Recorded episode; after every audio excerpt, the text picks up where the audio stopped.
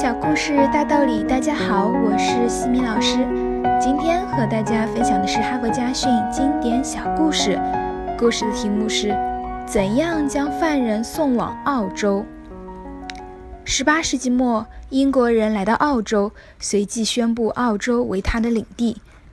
这样辽阔的大陆怎么开发呢？当时英国没有人愿意去荒凉的澳洲，英国政府想了一个办法。把罪犯统统发配到澳洲去，私人船主承包了大量规模运送犯人的工作。为了便于计算，政府以上船的人数为依据支付船主费用。当时运送犯人的船只多是由破旧的货船改装的，设施极其简陋，没有储备药品，更没有随船的医生，条件十分恶劣。船主为了谋取暴利，上船前尽可能多装犯人。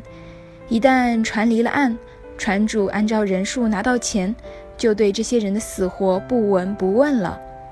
他们把生活标准降到最低，有些船主甚至故意断水断粮，导致三年间从英国运到澳洲的犯人在船上的死亡率高达百分之十二。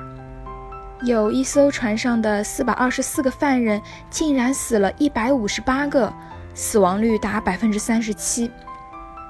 不仅英国政府遭受了巨大的经济和人力资源损失，英国民众对此也极为不满。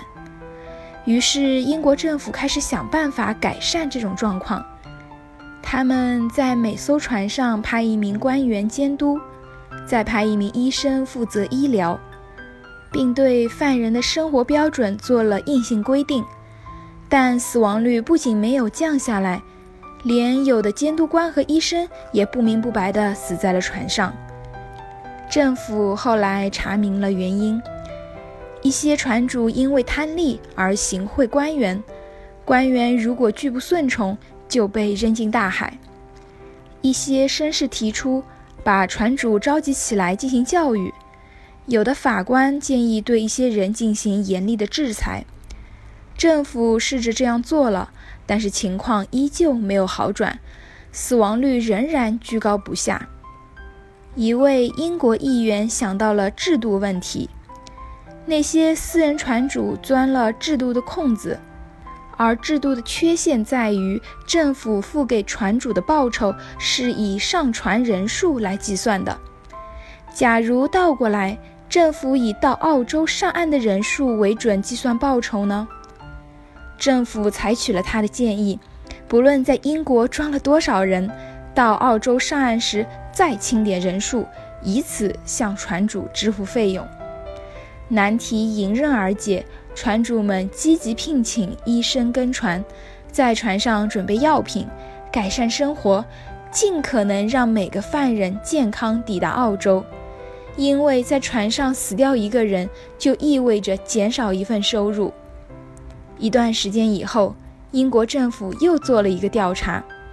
自从实行以上岸计数的方法后，船上的死亡率降到了百分之一以下。有些运载几百人的船只，经过几个月的航行，竟然没有一人死亡。哈佛箴言：我们每天都做着各种各样的事情。当我们做这些事情的时候，有没有想过这样做是最好的方法呢？这样做存在着什么样的弊端呢？如果换一种完全不同的做法呢？每个问题的解决必定有很多种途径，有些问题采取不同的方法解决，结果没有多大差别；而有的问题解决的方法不同，结果完全不同。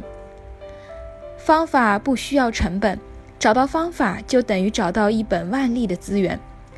很多时候，成功者之所以成功的最大原因，就是他们拥有最好的方法。